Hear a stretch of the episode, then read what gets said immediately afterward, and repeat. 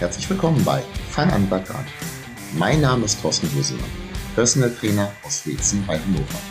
Mit diesem Podcast helfe ich dir, Sport und gesunde Ernährung auf einfache Art und Weise dauerhaft in dein Leben zu integrieren und damit deine Fitness und Gesundheit zu verbessern.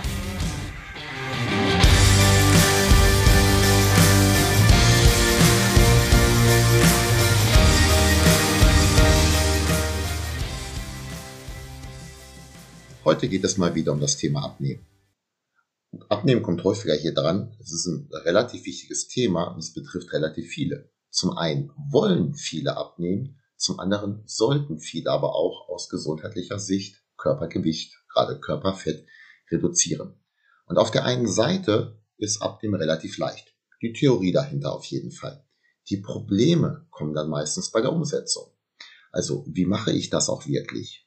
Ähm, es kursieren zudem aber auch relativ viele Fehlinfos, Mythen oder auch Programme, die nicht wirklich langfristig helfen. Zudem kommt, dass viele von euch negative Erfahrungen gemacht haben, zum Beispiel durch schlechte Programme. Oder aber, weil du vielleicht glaubtest, alles rein mit Willenskraft lösen zu können. Jetzt mal ganz ehrlich, falls du schon mal ein paar Podcast-Folgen hier gehört hast, dann wirst du ahnen, Willenskraft alleine hilft dir nicht weiter. Heute geht es aber um ein Phänomen, das jede und jeder, die oder der abnehmen möchte, beobachtet und viele dazu bringt, auch aufzuhören. Und zwar, zu Beginn geht das Ganze meist gut voran, dann lassen die Erfolge aber nach. Ist das ein Problem? Ich sage nein. Das ist ganz einfach ein Fakt. Und mir ist wichtig, dass du das verstehst. Es ist nämlich vollkommen normal. Und wenn du weißt, warum das so ist, dann kannst du damit auch umgehen. Es gibt keinen Frust und weniger schlechte Laune.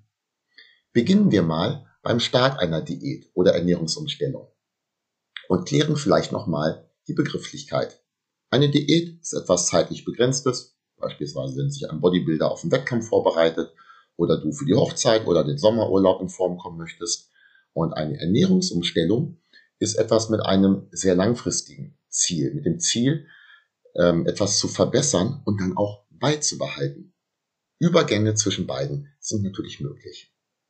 Es geht aber auf jeden Fall los. Meist mit einer gesünderen, in Anführungsstrichen, Ernährung. Es wird weniger Müll gefuttert und äh, insgesamt dann weniger Kalorien zu sich genommen. Je schlechter die Ernährung vorher war, desto größer sind oft die Erfolge in den ersten zwei Wochen. Oft wird empfohlen oder ist einfach auch so gemacht, die letzten zwei Tage vorher nochmal so richtig Gas zu geben, sich nochmal alles zu gönnen. Besonders viel, das sind dann meistens sehr viele Kohlenhydrate, auch viel Salz. Man nimmt dann nochmal zu, bevor man beginnt abzunehmen. So sehen dann übrigens die Erfolge zu Beginn auch besser aus, als sie in Wirklichkeit sind. Andere Geschichte. Dann geht es aber los. Und man verliert recht schnell zwei oder drei Kilo. Gerne auch in den ersten Tagen. Toll. Das ist gut für die Motivation. Du solltest aber verstehen, wie das kommt. Dann ist der Frust nicht so groß, wenn die Fortschritte geringer werden. Hast du zwei oder drei Kilogramm Körperfett in wenigen Tagen verloren? Echt? Nein. Ähm, die Waage sagt zwei oder drei Kilogramm. Das ist aber Gewichtsverlust, nicht Fettverlust. Für ein Kilogramm Fettverlust musst du ungefähr 7000 Kalorien einsparen. Und selbst wenn deine Ernährung vorher absolut mies war, so viel wirst du in wenigen Tagen nicht eingespart haben. Also 14.000, 21.000 oder 28.000 Kalorien. Oder zusätzlich verbrannt wäre ja auch eine Möglichkeit.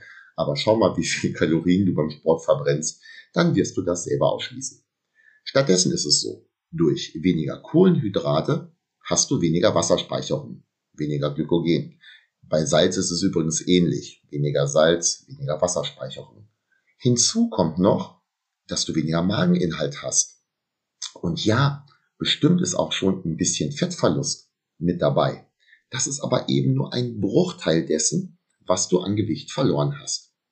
Ist das doof? Nein, das ist ganz einfach so und das können wir auch nicht ändern. Das ist wie beim Laufen. Wenn du ein Rennen läufst, ob nur 10 Kilometer, Marathon oder was auch immer, hinten raus wird es immer härter als zum Start. Also wenn du ein normales Tempo läufst.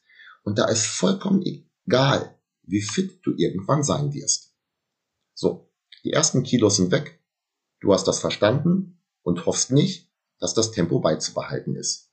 Du bist im Kaloriendefizit, du machst Sport, du bewegst dich nebenbei viel, gute ausgewogene Ernährung, also auch qualitativ hochwertig, naturbelassen, viel Gemüse, wenig Müll, wie ich das gerne nenne, viel Eiweiß.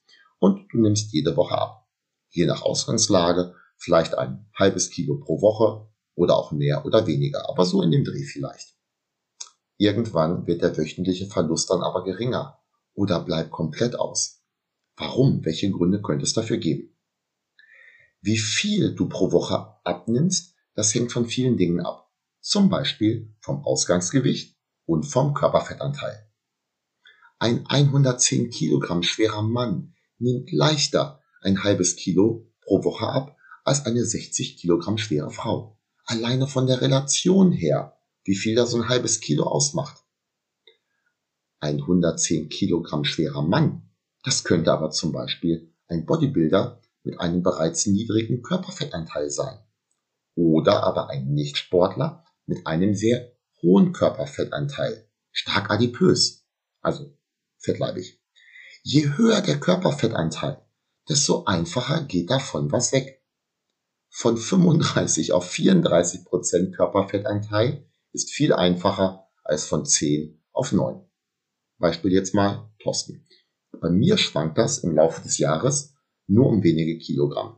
Ich schaffe das auch im Winter und so einigermaßen, das Ganze im Griff zu halten. Tendenziell im Winter ein bisschen mehr drauf, im Sommer ein bisschen runter.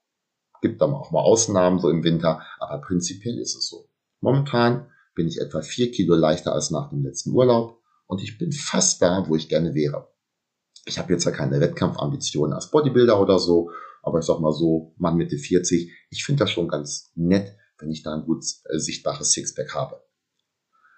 Die ersten drei dieser vier Kilogramm, die fielen mir viel, viel leichter als das vierte. Das vierte hat dann aber optisch wohlgemerkt den größten Unterschied gemacht. Und wenn da jetzt vielleicht noch dieses eine Kilogramm, was da zu viel drauf sitzt, also so ein Körperfett runterkommt, dann ist das sicherlich mit viel harter Arbeit verbunden. Passt aber ganz gut, weil jetzt ja, wenn ich gerade mal einen Blick rauswerfe, heute vielleicht nicht, aber prinzipiell Sommer fährt man ein bisschen mehr Fahrrad. Also ich hole mir das auch teilweise halt über, über mehr Bewegung, als ich es im Winter mache. Ähm, aber dieses letzte Kilo würde wahrscheinlich nochmal einen riesigen Unterschied machen.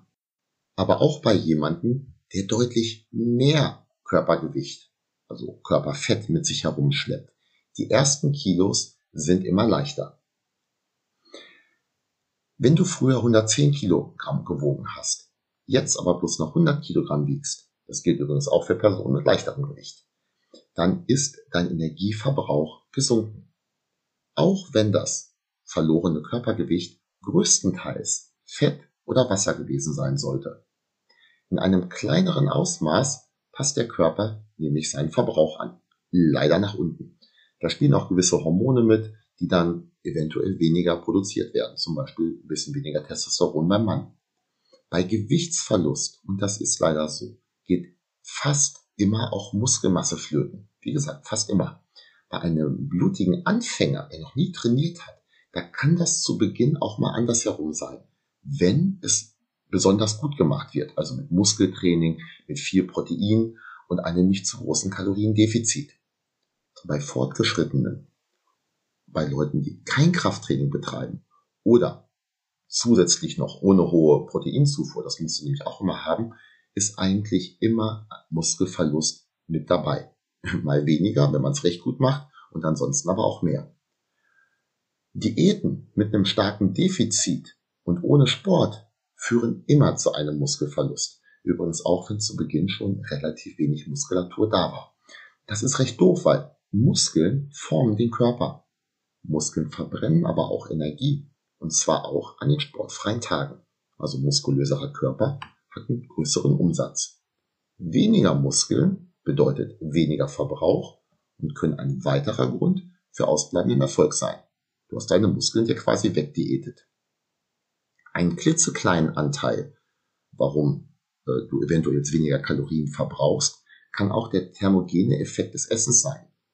Ein Teil der zugeführten Energie geht nämlich bei der Verarbeitung flöten.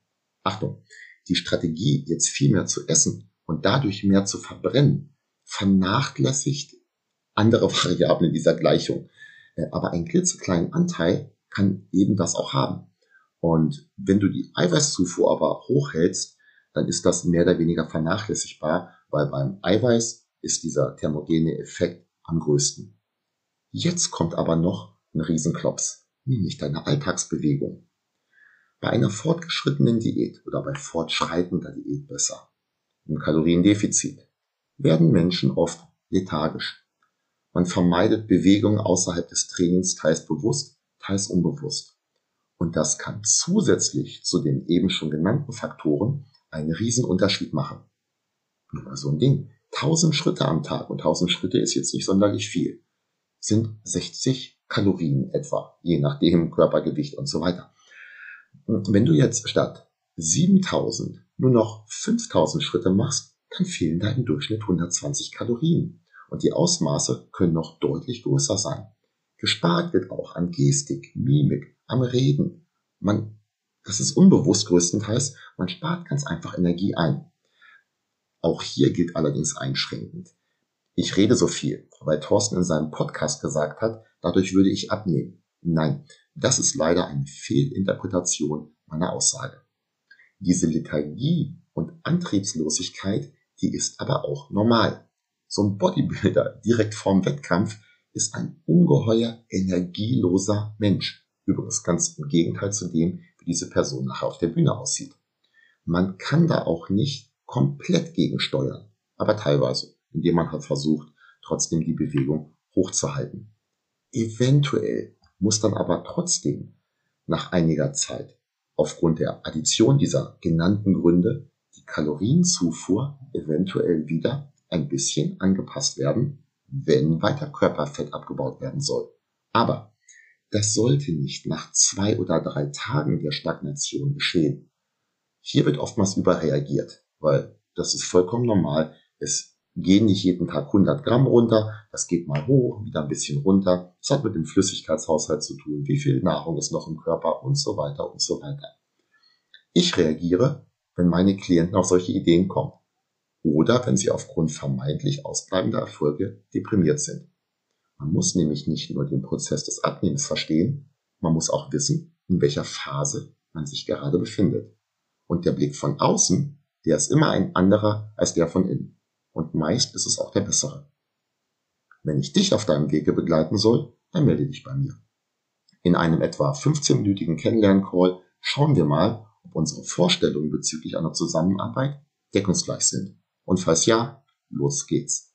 Am einfachsten kontaktierst du mich über torsten.geistertraining.de oder direkt über meine Homepage geistertraining.de.